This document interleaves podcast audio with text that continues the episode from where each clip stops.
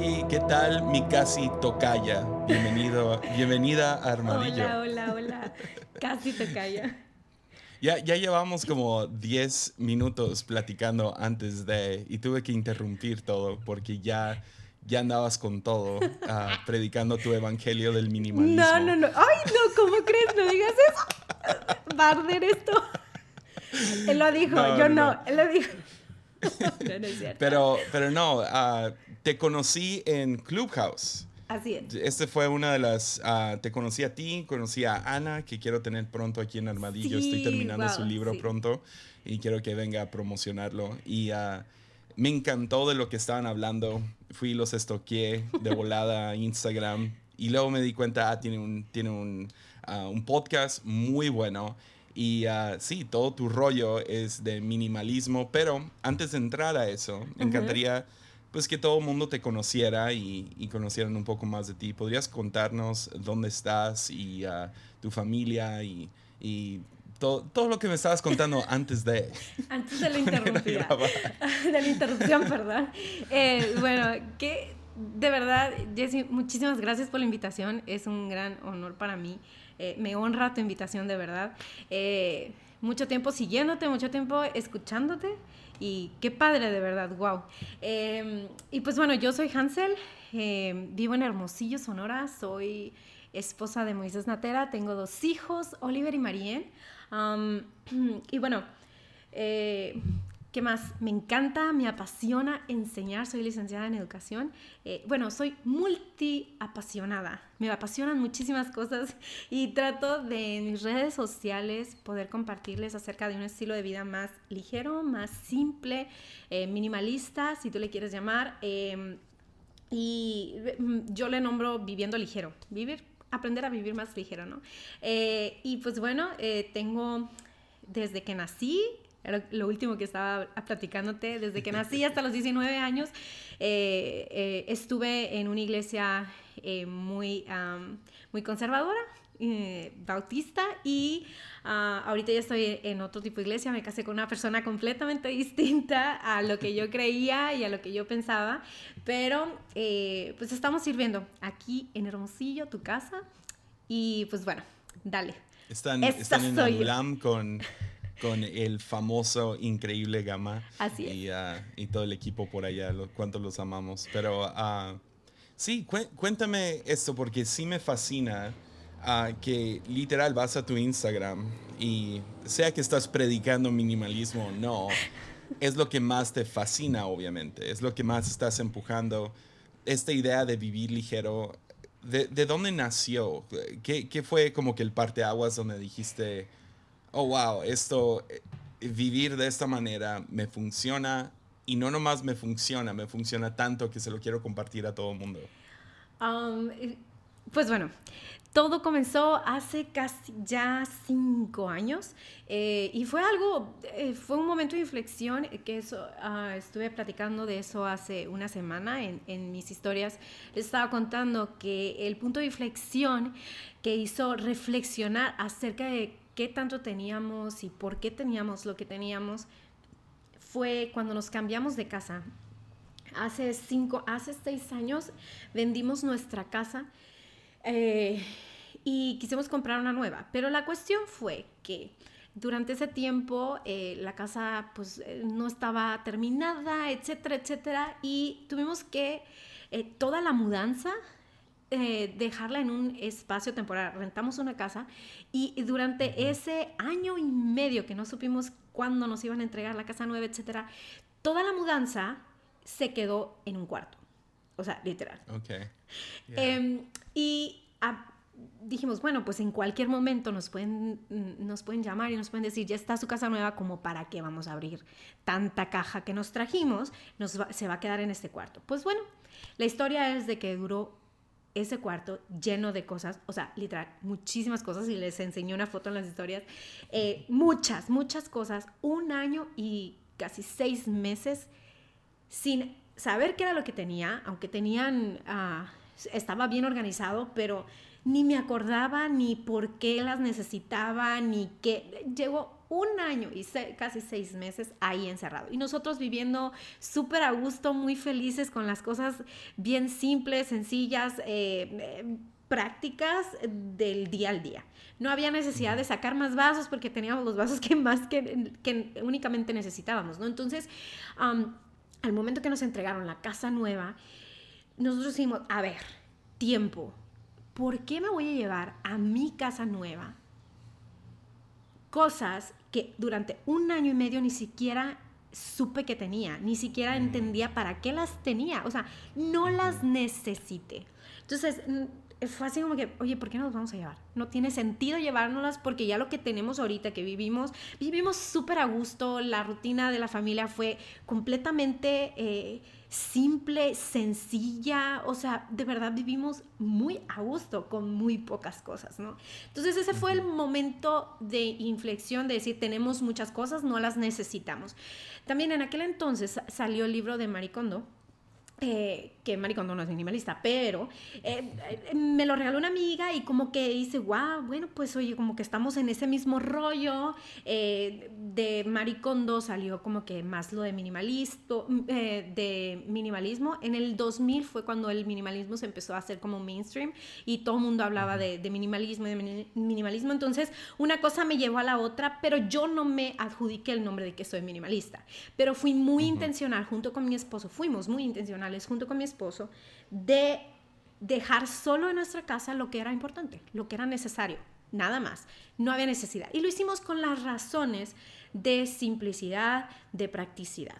Entonces, fue que hasta ah, finales de este año, que fue 2016, fue un momento muy complicado para mí porque empecé a sufrir principios de burnout. Y mm. había ciertas conexiones, que, eh, que, hice ciertas conexiones con lo que estaba viviendo, con las cosas como eh, la acumulación innecesaria de, de cosas, como la, la, acumulación innecesaria de, de, ah, de cosas autoimpuestas, objetivos autoimpuestos y trabajo autoimpuesto, acumulación total en mi ser, eh, de mi perfeccionismo, de mi falta de contentamiento, que me, que me iban llevando hacia el punto que sufrí burnout. Entonces, eh, fue ahí como que el, el momento de inflexión de las cosas como el momento de inflexión en mi espíritu. Entonces, em, no fue un momento de que, ay, bueno, pues ya soy minimalista. No, es de que poco a poco dije, bueno, oye, esta cuestión del minimalismo pues te ayuda y pone en perspectiva eh, las cosas, como también te pone en perspectiva eh, pues tu, tu eh, la manera en la que organizas tu tiempo, la manera en la que, en la que ah, adoptas ciertas, eh, ciertas filosofías de lo que estás escuchando del mundo, etcétera, etcétera, ¿no? Entonces, fue ahí que intencionalmente empecé a buscar más acerca del minimalismo y encontré en aquel entonces el libro de Becoming Minimalist de Joshua Becker, que es un libro que te recomiendo mucho y, por aquellos de que quieran empezar en todo este rollo. Joshua Becker es un pastor ex pastor, ah, y que es el primer libro, o el, hasta ahorita es el primer libro que habla acerca, con un muy, muy poquito, que habla acerca de, de una perspectiva de las cosas. Eh, con, un, con, un, aspecto un poco de espiritualidad. Entonces, em, me gustó mucho, hizo muchos clics y durante toda mi vida, toda mi vida he sido cristiana, hija de pastores, están siempre, ah, siempre hemos estado en el ministerio. Y cuando empecé a investigar más de eso, cuando es, leí ese libro, he leído otros, me empecé a ver, si el minimalismo dice algunas cosas, pero esto no es nuevo. Esto de, de no, no afanarse por las cosas materiales, no amarlas tanto. A ver, esto no es nada nuevo, esto ya lo dijo Jesús. Y eh, fue mucho más fácil para mí empezar a entender y hacer las conexiones de lo que yo ya he sabido durante toda mi vida, básicamente. Entonces fue ahí que eh, me apasioné mucho más, empecé a tratar de encontrar la perspectiva que tiene eh, la perspectiva que un cristiano debe tener sobre las cosas. Entonces, poco a poco empecé a llamarme, por así decirlo, porque no tenía otro nombre con el que me pudieran identificar como pues sí, vivo más minimalista, vivo más, más eh, simplificada mi vida, menos cosas, sin tanto interés eh, en perseguir, el tener una casa nueva, en tener eso, porque también hasta cierto punto eh, nosotros nos enfocábamos, en aquel entonces teníamos una perspectiva de tener y seguir trabajando, chambeándole duro, dale para pues mejorar y mejorar, ¿no? Entonces, pues todo se fue dando, todo se fue dando y todo empezó a ir eh, cayendo ah, bajo la perspectiva y la pregunta eh, y, la intención de examinar nuestro corazón de qué dice Dios acerca de las posesiones. ¿Cómo es que tengo que, eh, tengo que abrazarlas, no abrazarlas? ¿Cómo es? ¿Qué es prosperidad? ¿Qué, qué, qué, o sea, ¿qué dice Dios acerca de las cosas materiales? ¿Y cómo es que debo yo de relacionarme con ellas. Entonces, pues así empezó. ¿Cómo la ves? Ya, ya, ah, hubo varias cosas que me gustaría que, que si pudieras desempacar un poco más, pero este, uh, creo que las dos que veo que están ligadas sería cuando hablas acerca del burnout y también esto de las metas autoimpuestas, se me hizo muy interesante. ¿Qué, ¿Qué, tipo de metas autoimpuestas estabas luchando y te diste cuenta, sabes que esto me está quemando, me está agotando, me está dejando en vacío. Ah. ¿Cuáles fueron esas cosas para ti? En aquel entonces estaba súper metida en el, en el ministerio. Acaba de tener, estaba recién nacida mi, mi hija. Em, eh, me estaba cambiando de casa. Estaba estudiando, creo que la tercer, la tercer certificación como health coach, eh, porque tuve hace cuando soy licenciada en educación y he ejercido durante mucho tiempo, pero también, como te dije, soy multiapasionada, me apasionó la salud. Entonces, mm, me convertí en health coach. Hice certificaciones y no, pues no me fue, no es que no haya no, no, es que no haya sido suficiente, ¿no? Pero ¿Es como algún tipo de nutrióloga? Como, ajá, es como asesora en salud, de estilo de vida, eh, saludable, etcétera, etcétera. Entonces, no me pareció suficiente en aquel entonces ser nada más health coach, entonces yo quería ser health coach de, de eh, de salud intestinal y bueno, me empecé a enfocar en eso, aprender, etcétera. Y bueno, dije yo, no, es que yo también quiero ser health coach en salud intestinal, pero también quiero ser de la dieta paleo y luego de la dieta primal y luego de etcétera, etcétera. más, más, más, o sea, y era así como que, a ver, pero ¿cuándo vas a, ¿cuándo vamos a aterrizar todo esto?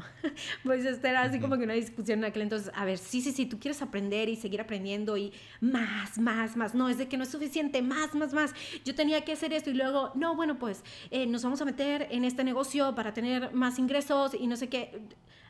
En aquel entonces tuve que haber, eh, eh, le enseñé una lista a mis amigas y literal, mi mente estaba dividida en casi 20 cosas a la vez.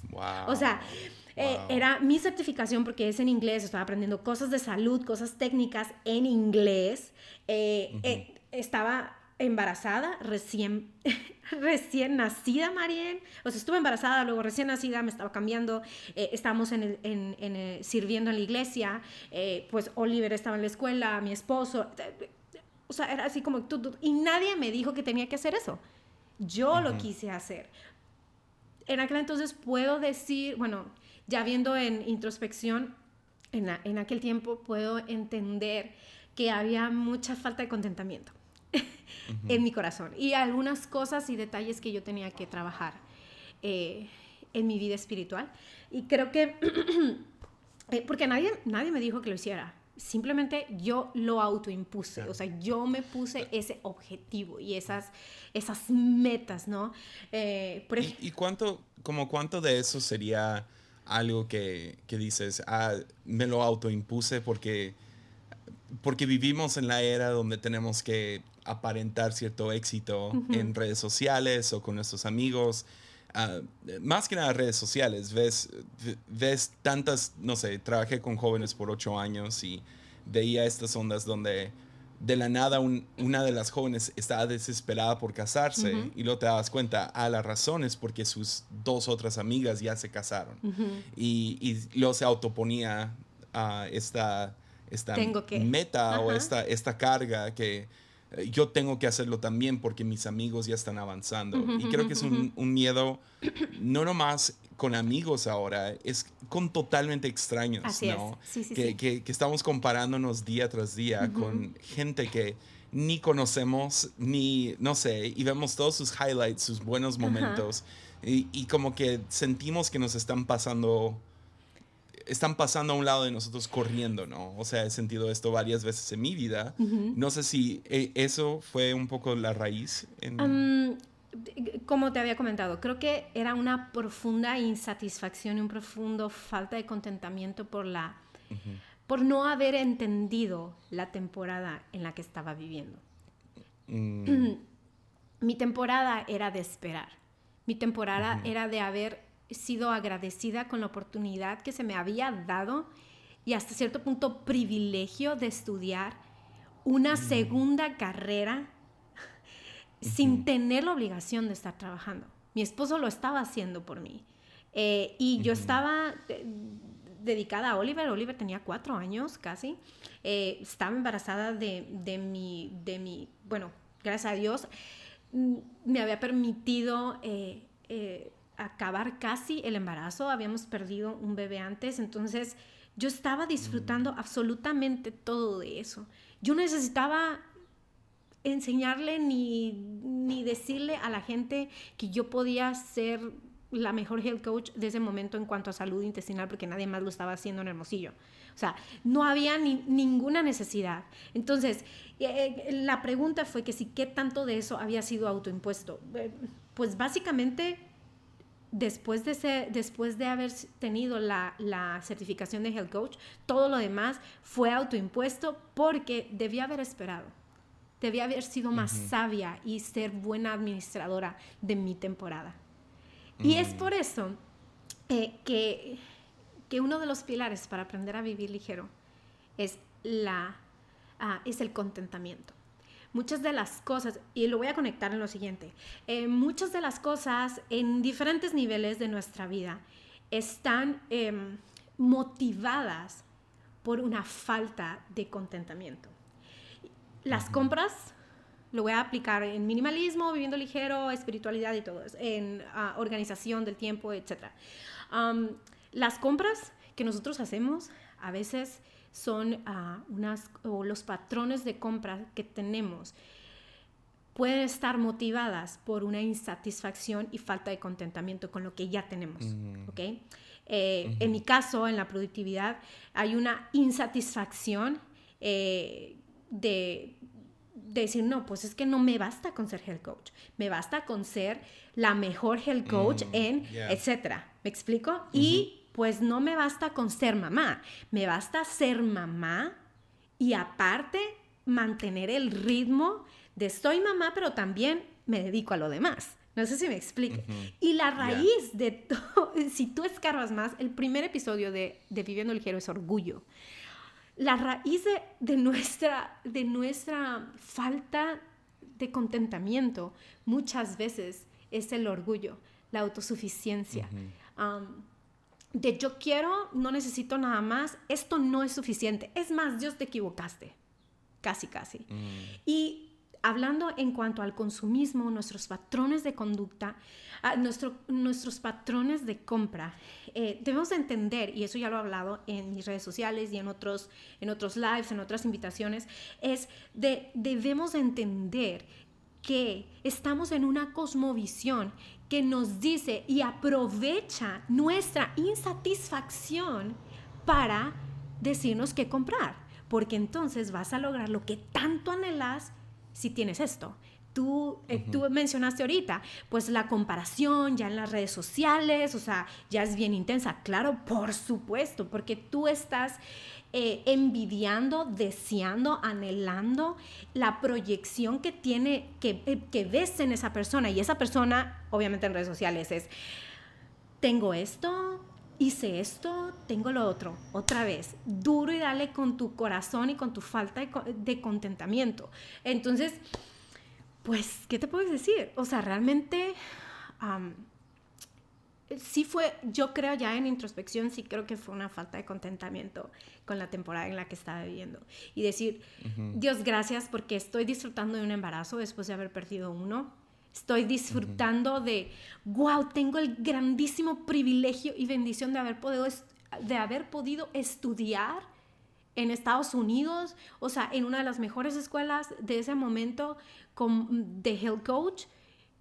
¿Qué me hace falta? ¿Qué, qué más te hace falta, Hansel? ¿no? Entonces, creo que mi vida eh, ha sido algo muy, muy, ah, muy constante en mi falta de, contentamiento. Si escuchaste mi podcast, pude, puedes ver mi falta de contentamiento incluso en mi vestido.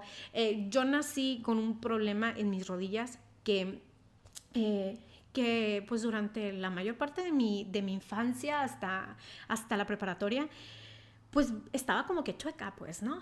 Y para mí era un constante, era una constante insatisfacción con Dios, decir, ¿por qué me hiciste así? O sea, casi, casi con qué derecho, pues me has creado de esa manera, ¿no? Entonces, eh, mi corazón tiende al descontento y es una carga muy difícil de llevar lleva a mi corazón a la acumulación, lleva, lleva a mi mente a la acumulación, lleva a tomar decisiones basadas en el descontento que se reflejan en mi fe, se reflejan en mi mayordomía y se reflejan en mi falta de generosidad.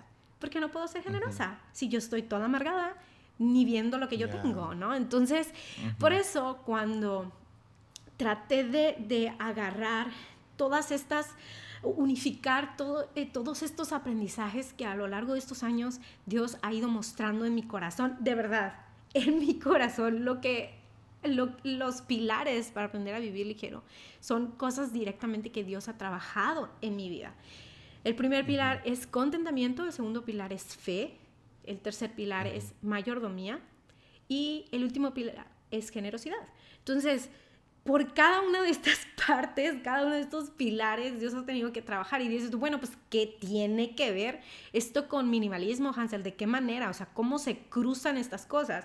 Pues que el minimalismo, eh, eh, como corriente, ya ahorita es una corriente... Eh, creativa, es una corriente artística, es una corriente mm, filosófica, de, hasta cierto punto eh, es una corriente eh, que se ha utilizado mucho para qué? Para analizarte y, hacerte las, el cuestionamiento de qué, ah, qué lugar ocupan las cosas, pero también se puede extrapolar a tus emociones, a tu mente, a tu productividad, a tus finanzas, etcétera, etcétera, ¿no? Entonces, eh, ¿qué tiene que ver? Pues bueno, aprendí que dentro, si el minimalismo estaba diciendo que debemos de encontrar agradecimiento en las cosas pequeñas de la vida y yo me estaba autoimponiendo un chorro de cosas. Yo quería, yo quería un nombre, vaya, por así decirlo. Yo quería, eh, es que ser más, ser más, ser más. No, no, no, el aprendizaje, el aprendizaje, no, sí, la Hansel sabe y lo que tú quieras, ¿no?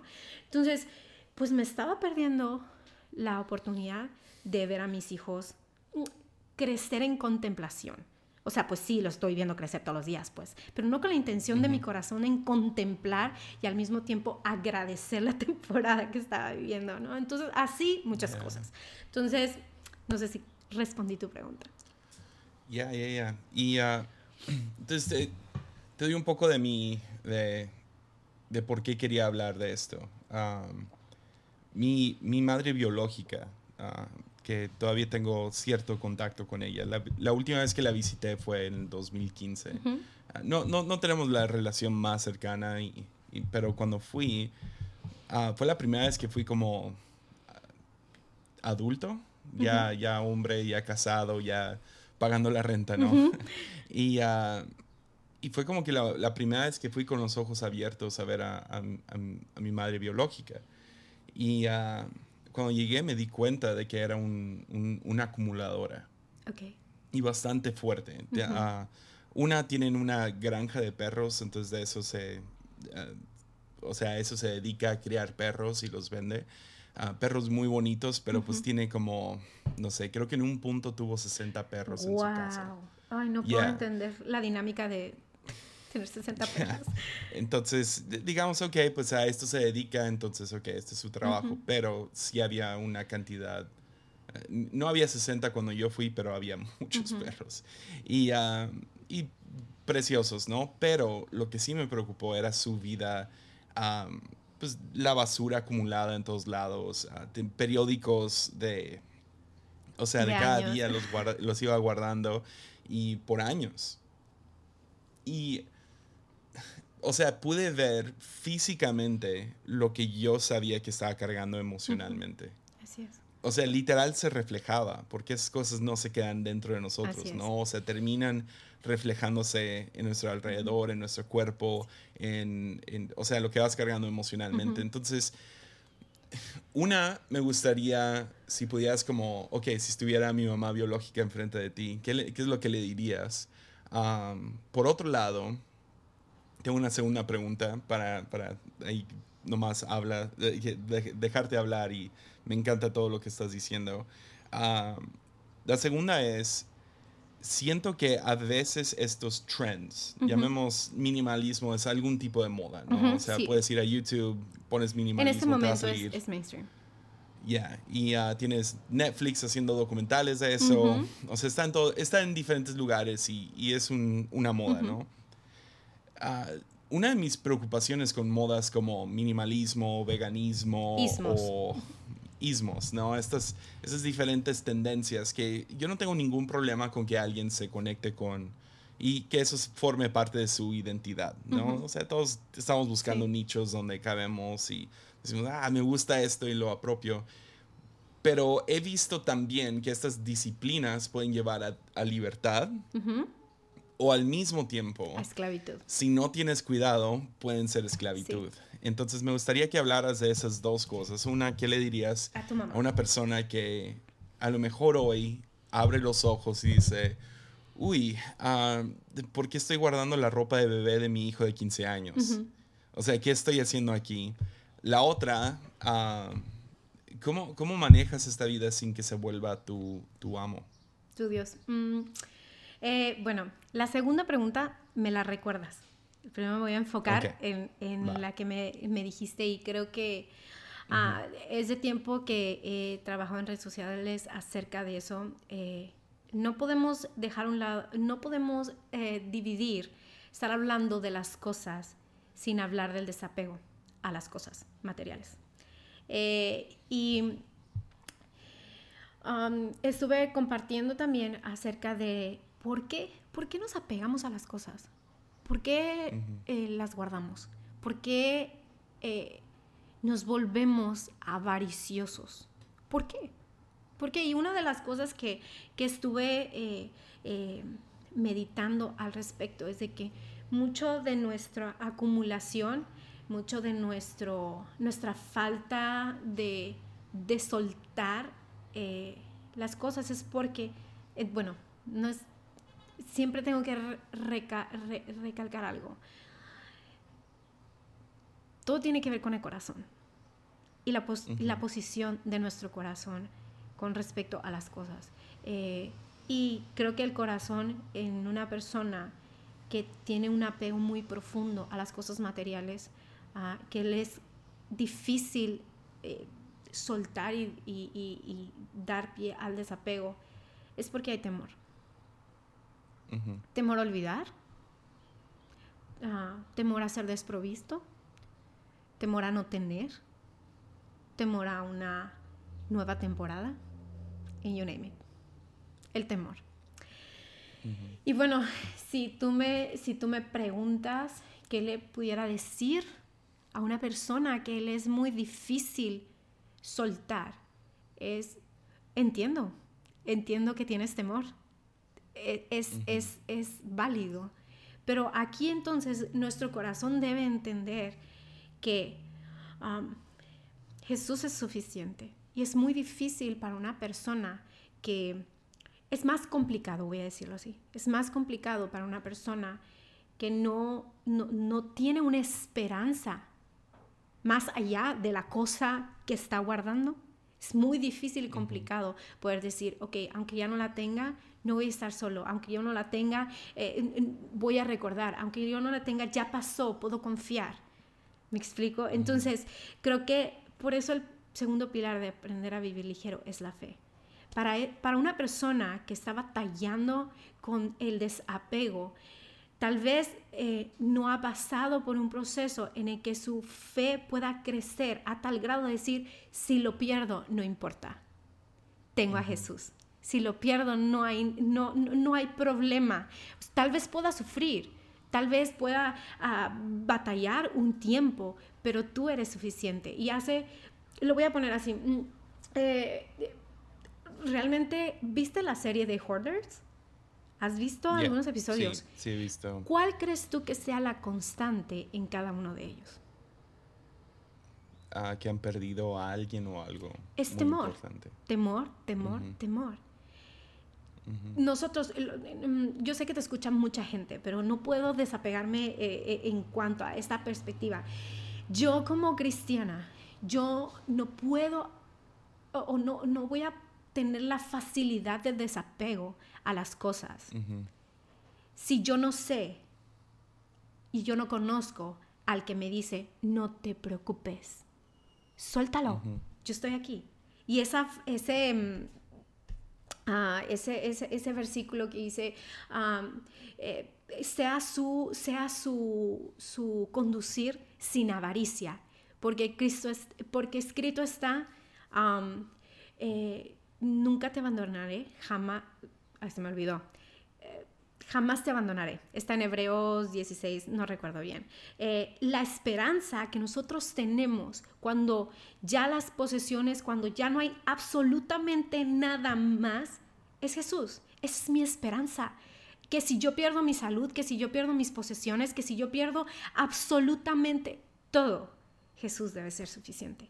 Jesús es suficiente y Jesús es mi esperanza. Imagínate una persona que no tiene esa esperanza. Es completamente racional y lógico que va a tener un apego impresionante a las cosas. Y es por, por, eso que su afán de conseguir más, de conseguir más, ¿por qué? Porque su fe y su confianza está en lo que tiene, en las cosas. ¿Ok? Y su esperanza está en ello. Por eso eh, eh, eh, es tan importante en entender y comprender que debemos examinar nuestro corazón. ¿Y qué tal si pierdo todo? ¿Y qué tal si ya no tengo nada? Y evaluar nuestra fe y decir, bueno, tengo que aprender a conocer más a Dios. A ver, ¿quién es el que me está diciendo, no te preocupes, yo siempre voy a estar contigo, no te preocupes, no te voy a desamparar, no te preocupes. Eh, la vida del hombre no consiste en los bienes que posees, o sea, no te preocupes. Yo no puedo confiar en Dios si no le conozco todavía. Yo no puedo confiar en, su, en sus promesas si aún yo no, yo no yo no lo he conocido. Entonces es completamente lógico que una persona que está pasando por un proceso de desapego tiene que enfrentarse a la realidad de perderlo todo. Y su confianza, ponerla en Dios, que es suficiente. Al final, Jesse, al final, nadie va a estar en tu funeral diciendo, no, wow, es que los zapatos que tenías estaban de lujo. No, no, es que si el micrófono que usaba en el, en, el podcast era una wow, qué cosa. ¿Me explico? Al final no. ¿Y qué es lo que nos dice el mundo? No, ten, ten, ten, ten más, acumula más, acumula más. ¿No? Entonces. Como, uh, sí, Faraón tiene pesadillas de escasez. Así es. Aún siendo el hombre con más, con más recursos del planeta, tiene, tiene sueños, donde, eh, pesadillas de escasez, donde le hace falta. Así es. Entonces empieza a construir estas, o sea, almacenes y, y todo eso y ah, ya, termina viniendo una hambruna, pero, pero tiene, tiene pesadillas de escasez. Y, es ahí donde... y luego... Ya, Dios termina llevando a Israel a la escasez, donde Él termina proveyendo todo lo que necesitan y no los deja acumular para el próximo día. Y, y, y en una constante, ¿no? Es, por un lado, qué padre que mencionaste ese, ese, ese ejemplo. Eh, las, la motivación entonces de Faraón, ¿qué era? como voy a perder todo, entonces voy a hacer más, voy a enfocarme en más, más. ¿Por qué? Porque no quiero estar en ese lugar, no quiero estar... Eh, su corazón motivado por el temor hizo que tomara decisiones en muchos niveles.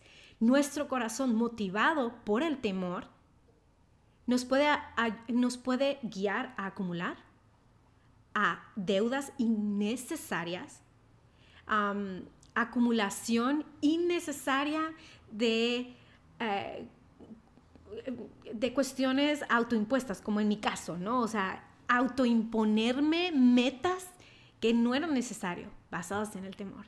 El temor es, es, es, es una motivación eh, muy grande, de verdad, muy, muy grande. Y es, el temor sirve para, para cosas, ¿no? Y creo que ahí está, y no es que no debamos sentirlo, pero no debe de motivarnos a tomar decisiones eh, en nuestra vida, ¿no? Creo que tienes un episodio al respecto. Em, pero, pero eso por una parte, ¿no? La otra, la otra parte que tú mencionaste, que es, eh, que me parece súper curiosa, es de que eh, el pueblo de Israel fue guiado a no tener absolutamente nada, a, depender completamente de Dios. Y podemos ver la, provisión perfecta, eh, clara, extraordinaria, diaria. de Dios para ellos. ¿Y cuál era su corazón? Descontento. Mm.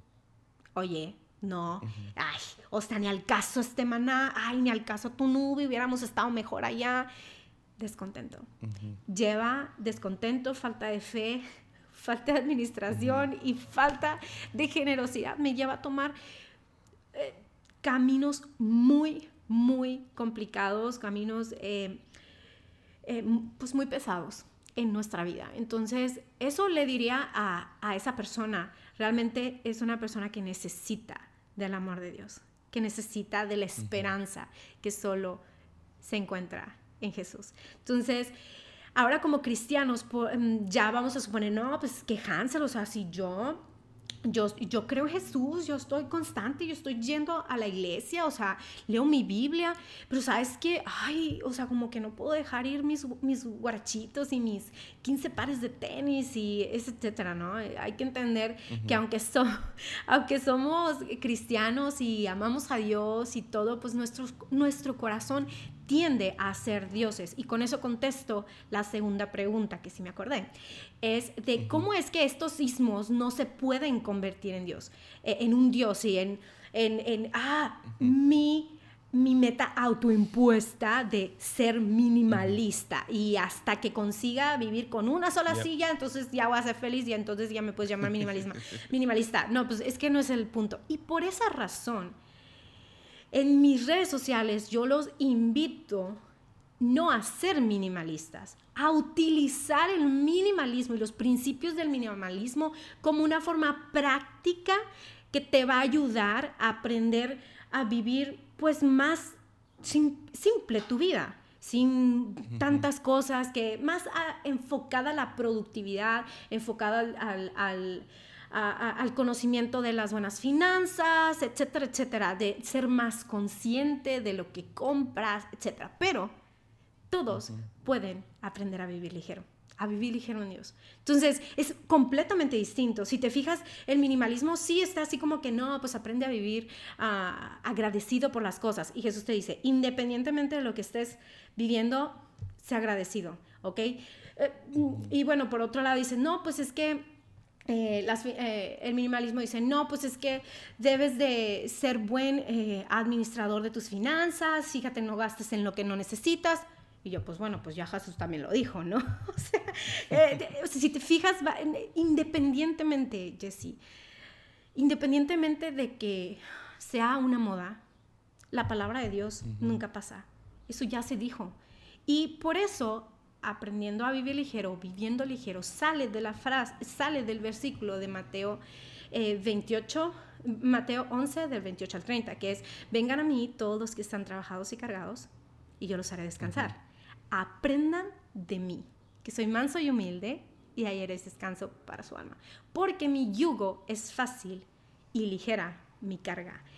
Jesús ya ha dado una directriz bastante clara donde puedes ejercer obviamente ciertas posturas y todo al respecto de las finanzas, al respecto de tu estilo de vida, etcétera, pero eso ya da una directriz para cómo vivir con las posesiones y cómo e, debe ser nuestra perspectiva delante de todas estas cosas, ¿ok? Em, realmente mm, es por eso que yo no invito a, oye, tienes que ser minimalista, mejor aprende a vivir ligero en Dios. ¿Ok? Aprende a desarrollar el contentamiento, aprende a, vivir en fe, ser buen mayordomo y ser generoso. Más que ser minimalista y quédate con una silla. Me explico, o vive menos, o lo que tú quieras, vive con menos cosas, etc. Entonces, así yo un día ya no diga, ya no quiera ser minimalista y ya diga, no, es que ya eso del minimalismo pasó de moda.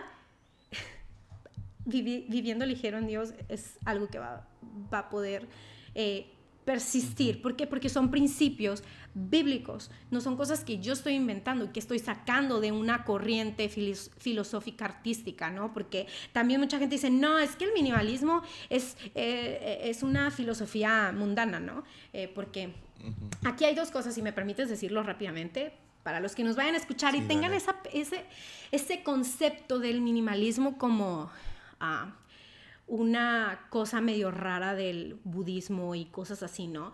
Porque, porque sí las hay. Hace unas semanas me estaba escribiendo a un pastor, eh, que tienes que tener cuidado porque eh, eso pues es, es, una doctrina medio falsa, entonces pues tiene ciertas cosas, ¿no? Entonces yo, a ver, a ver, permíteme un segundo. Y la cuestión aquí, y son datos bien interesantes porque realmente el minimalismo como nombre eh, empezó en Estados Unidos y, realmente eh, eh, empezó como una contracultura. Y adivina quién lo empezó. Un pastor, calvinista. Oh, que se le conoce como ah, la frase, la palabra es. Mm, déjame ah, encontrarlo aquí. Um, ah, se me fue. Es un teólogo pero se me fue la palabra. David Platt. ¿Mande? ¿Fue David Platt? No, no, no, no, no. Em, se me fue la palabra. Es, es, una, es, una, es un origen filosófico, trascendentalismo. Esa será la palabra. Eh, ya se, se, me ha olvidado. Mm, y es algo muy, muy padre porque si tú eh, indagas más acerca de la corriente filosófica, artística del trascendentalismo, que de ahí nace estos escritores que pusieron en la, en la mira la idea de vivir más simple. En aquel entonces, en, en 1500 más o menos, eh, era así como una contracultura por lo que estaba pasando en ese momento en Estados Unidos. Y este, y este, mm, este pastor calvinista que empezó a trabajar con el trascendentalismo decía, invitaba a entender que en las cosas simples había mucha belleza. ¿ok? Entonces empezó a, adoptar con otros, um, con otros autores y aplicar en la cuestión artística. O sea, más como que se fue guiando hacia lo artístico. Y era también contracultura porque antes solo, las, solo el arte se veía como muy ostentoso, lleno así los cuadros bien requete que wow y así, ¿no? Y empezó el minimalismo como a mostrar, oye, pues no, no, no, no. También las cosas simples y sencillas, prácticas y así, pues eh, también son bonitas, ¿no? Y eso se pasó a Alemania y bueno, en fin, se empieza a hacer la cosa en, la manera artística, pero lo simple, o sea, el trascendentalismo y la manera en la que se expresan esas cosas, realmente tenía que ver con la convicción de que cuando tienes menos, cuando tienes eh, las cuando quieres vivir más simple, pues vives más relajado, más tranquilo, más feliz, etcétera, etcétera. Entonces, por un lado tenemos el minimalismo de Estados Unidos que es contracultura, pero por otro lado tenemos el ascetismo, que el ascetismo es, sí está muy ligado al budismo, ¿ok? Y que es, básicamente es una filosofía de la privación de los placeres terrenales y de las cosas terrenales para alcanzar espiritualidad. ninguna de esas, ninguna de esas dos cosas es tan acertada como lo que nos maneja la Biblia. Entonces no tiene nada que ver, o sea, sí, pues puedes ser minimalista de una manera física, o sea, por ejemplo, mi cuadro es minimalista. Me explico, o sea, pues nada más tiene ahí unas rayas que se ve muy padre. Me explico, mi decoración es lo más simple y minimalista que puedo. Sí, pero de fondo, en el trasfondo, no tiene nada que ver con esas corrientes. Así que, porfis, porfis, porfis, em, no se vayan con la onda, no se vayan con la onda, investiguen más. Creo que por eso es mi intención enseñarles que vivir ligero es un llamado de Dios para todos sus hijos. Vivir en contentamiento, fe, en una buena administración y en generosidad es un llamado para todos sus hijos. Eh, entonces, pues no sé si contesto con eso tu pregunta. Ya, Francisco de Asís es uno de mis ah, héroes de la vida. Ah, o sea, no, no sé cuántos libros he leído de él y todavía siento que no lo conozco. Pero uh, vivió una vida, o sea, una de las razones que los frailes usan su, su bata y, y, solo una soga eh, era para enseñar no tengo nada. Porque se usaba en el cinturón, se usaba tipo los fanny packs de hoy en día, ¿no? Que, que, ahora lo usan en, su... Muy buchona la onda. Eso, pero ya, muy buchona. Eh, él usaba esto para decir básicamente ni tengo cartera. Y era una manera de vivir libre. Así es. Y eso es lo que me gusta de, de todo esto. No, no es... Uh, o sea, si, si minimalismo se vuelve un, tipo de esclavitud. O sea, perdió todo el caso. el chiste es vives libre. Es una de las razones, soy bastante minimalista con mi ropa. Siempre uso la misma camisa, ah, siempre compro las mismas gorras y es, es un tipo de libertad. no tengo que en la mañana estresarme acerca de qué, qué ropa voy a usar el día de hoy. Y sí, viene con sus contras, siempre salgo igual en cada foto y, y es lo que es, pero vivo libre de, de, algún tipo de estrés de cómo me voy a vestir hoy o cómo me voy a ver. Ah, trato de aplicar eso en otras áreas, especialmente pues mi agenda y uh, porque me empiezo a, a, estresar de más, a cargar de más y uh, Ah, con libros no lo he aplicado, fíjate. Ni yo tampoco. ni yo tampoco. He querido, ah, sí, en mi casa, yo siempre digo, eh, a ver, en esta casa lo que menos vamos a hacer minimalistas es con los libros. Sorry. Sorry, no sorry. O sea. Y es lo, es lo más inútil que tengo, porque si ya leíste el libro, ¿De qué te sirve tenerlo ahí tengo una, robando espacio? Tengo una, una, una, una, así como que ciertas reglitas que sigo, que aplico conmigo para hacer como que una mini depuración de libros cada cierto tiempo, porque definitivamente como tú dices, o sea, como para qué voy a mantener tanto libro que igual y ya no es relevante en, las, en los años. Es más, ya ni, ya ni me interesa, ¿no? Entonces, pues bueno, pero definitivamente... Ni, se la regalaría a ah, nadie. vaya, vaya. Y, y, y honestamente, o sea yo siempre digo, aquí en esta casa invertimos en el conocimiento y somos muy intencionales en a, crecer, ¿no? Entonces vamos a comprar libros. En eso sí, ni me volteen a ver, no soy minimalista. no soy minimalista, ¿no? Tengo ciertas cláusulas ahí, pero no, nada. No, no, minimalismo no. Ahí no. Ahí sí no. Entonces, pues... Pues Hansel, ha, ha, sido buenísimo tenerte. Me gustaría darte la, como que la última palabra. Si, si alguien, no sé, está o sea, creo que ya, o sea, presentaste un caso buenísimo para este, para este estilo de vida, pero no sé si hay algunas últimas palabras. Ah, no quiero robar demasiado de tu día. Llevamos casi una hora aquí, pero, uh, pero hay algo más que nos quisieras decir, hay algo más que, no sé. Y, y también ahorita, por favor, comparte nuestras redes sociales, podcast, todo eso. Pero sí, dinos, no sé, un último pensamiento que tengas siempre para mí eh, el, examinarme, el auto, la autorreflexión, el autocuestionamiento es sumamente importante para poder entender mi corazón. Si mi corazón no está alineado al corazón de Dios, a lo que Él piensa, va a ser muy, va a ser muy fácil que me cargue de todo, de, todo, de todas las cosas yo soy, voy a decirlo, yo soy minimalista. estoy aprendiendo a vivir ligero como todos en Dios. Hace dos meses, bueno, todo empezó en diciembre. Eh, y lo voy a poner así, yo soy, yo soy minimalista, como les dije, yo no tengo muchas cosas, somos intencionales en ser buenos administradores de todo lo que tenemos, eh, hablo acerca de eso, les comparto acerca de todo esto, pero siempre mi carga es en mi corazón, es en mi mente. Y hace, eh, bueno, en diciembre mm, yo tuve la noticia de que después de haber sido health coach, de haber cuidado mi salud, de haber sido súper intencional y bien maciza en cuidarme, perdí mi salud. Es de ser saludable todo el tiempo y jactarme de ello y trabajar intencionalmente en eso. Ahora ya no soy. Ya no soy saludable.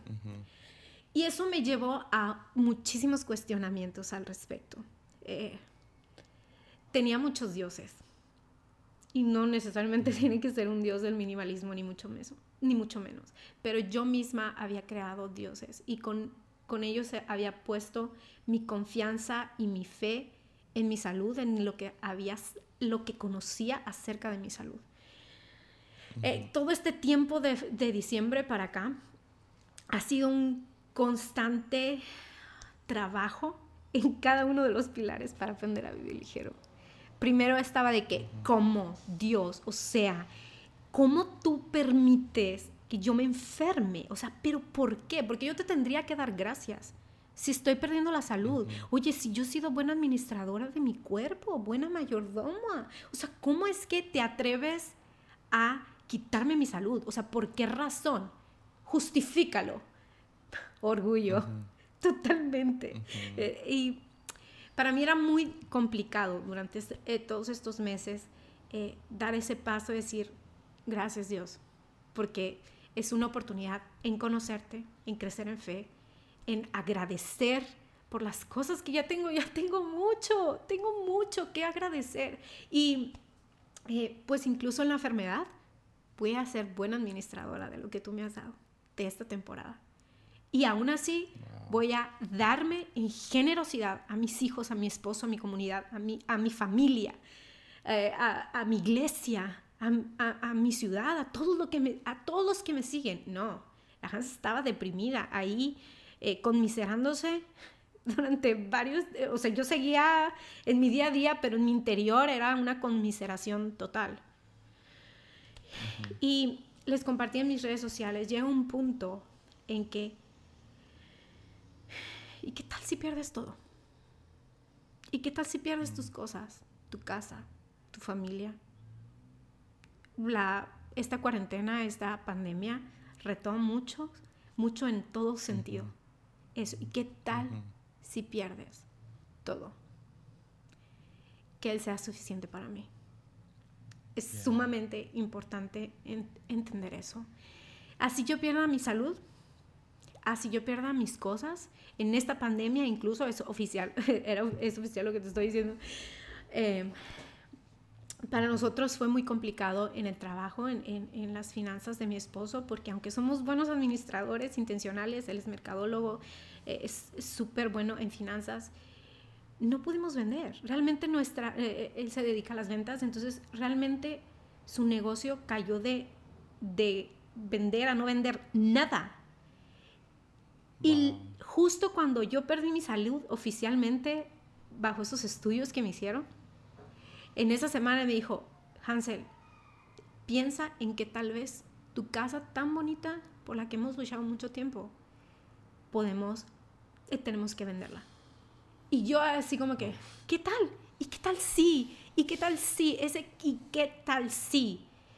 Saca de, de la profundidad de nuestro corazón en donde está nuestra confianza. Yo confiaba en lo que yo sabía, en lo que yo cuidaba de mi salud. ¿Me explico? Entonces, yo te reto hoy, en este momento, que hagas esa reflexión. ¿Y qué tal si pierdo todo? Voy a poder dar gracias. Voy a poder crecer en fe. Incluso cuando pierda todo, voy a poder ser buen administrador de lo que Dios me está dando en esa temporada. Y realmente voy a poder, en agradecimiento, fe y administración, darme en generosidad completa a todo lo que estoy viviendo y a los demás? ¿Y qué tal si pierdo todo? Que Jesús sea suficiente y que Él nos ayude a vivir ligero.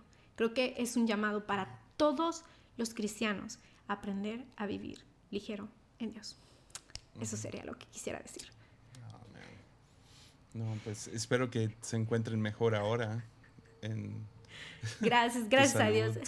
estamos trabajando en ello, estamos trabajando en ello. Dios ha sido muy grande con nosotros y si me dejas también voy a hacer un anuncio oficial, no lo he dicho en mis redes sociales, pero estamos muy contentos porque, em, como te dije, tuve que trabajar en cada una de estas áreas. En, en agosto del año pasado eh, nos unimos a, esta, eh, a este llamado de Dios de la adopción y de, de foster family. Y estamos muy emocionados, me dieron ganas de llorar. Eh, para mí fue muy complicado decir, bueno, ya perdí mi salud, estamos en, en el momento peor de financiero que podemos estar. Pero tengo mi familia, nos tenemos, tenemos la fuente de gozo continua que es, que es Jesús. podemos continuar con este paso de ser foster family. Somos la familia oficialmente número 5 del estado de Sonora. En, en, comenzar con este, con este programa de, en, Hermosillo, Sonora, en todo el estado de Sonora, no hay, no, no hay este empuje, ¿no? El, foster eh, o, la... Se me fue en español.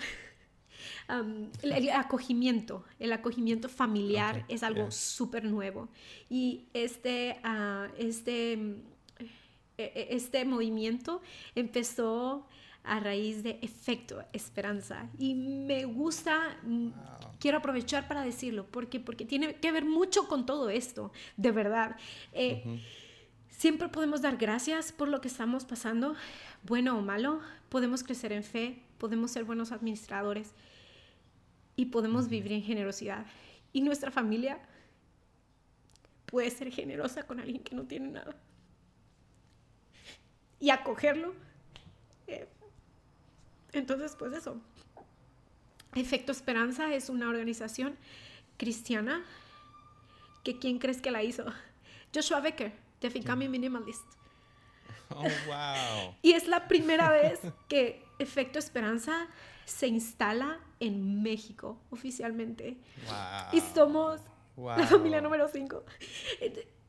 Muchas veces eh, eh, mi mente ha sido, no, Hansel, no puedes. O sea, ¿cómo es que si estás batallando con tu salud, estás escribiendo el libro, tienes homeschool, ¿cómo? ¿Cómo es que vas a, vas a acoger un niño? No, hombre, ya, o sea, ya, ya, ya pasaste. El temor, el pero sabes que no. De verdad, esto es un llamado que hemos recibido que queremos obedecer, que queremos eh, aceptar y contra viento y marea viviremos ligeros en, en generosidad. Y pues bueno, oficialmente todo el mundo sabe que en cualquier momento nos pueden llamar para recibir a un bebé. Sí. Oh, man. Pues vamos a estar orando por ustedes. Qué, qué emoción. Qué emoción. Entonces, pues así, eso es lo que tendría que decir, amigo. Va, pues muchísimas gracias, Hansel, por, por venir y, y abrir tu corazón. Y uh, sí, o sea, no eres minimalista con palabras. No sé por qué, porque el podcast todavía no lo debes de estar actualizando. necesitamos tu voz, necesitamos tu mente, tu corazón. Uh, entonces, si, si puedo dar mis dos centavos ahí, te animaría a seguir con el podcast Viviendo Ligero. Está en Spotify, muy, muy bien hecho. Ah, muy profesional, pero al mismo tiempo muy buen contenido. Y así, ¿cómo te podemos encontrar en redes? Eh, como Hansel Martz, Viviendo Ligero en Instagram. Eh, eh, no uso Twitter. ni nada más. en Clubhouse ya pasó la fiebre de Clubhouse, entonces pues yeah. nomás en Instagram me puedes ver y en mis redes sociales, en mis redes sociales es eso, Instagram Hansel Martz Viviendo Ligero, Eh, soy la única Hansel mujer, creo que en todo México. Entonces, pues ahí les va a salir. Eh, y pues mi podcast de eres, Eres mi casi tocaya. Casi tocaya. Eh, cuando lo estaba diciendo Hansel y Jesiah Hansel. wow, suena chistoso. Pero sí, muchas gracias, Jessie, de verdad. Muchas gracias por la oportunidad. Espero que sea de bendición, de ánimo, de inspiración. y pues bueno, vamos a echar muchas ganas. 100%. No, súper. Y uh, sí, muchas gracias por estar aquí y todos los que están escuchando, gracias por escuchar y nos vemos el próximo jueves. Animo.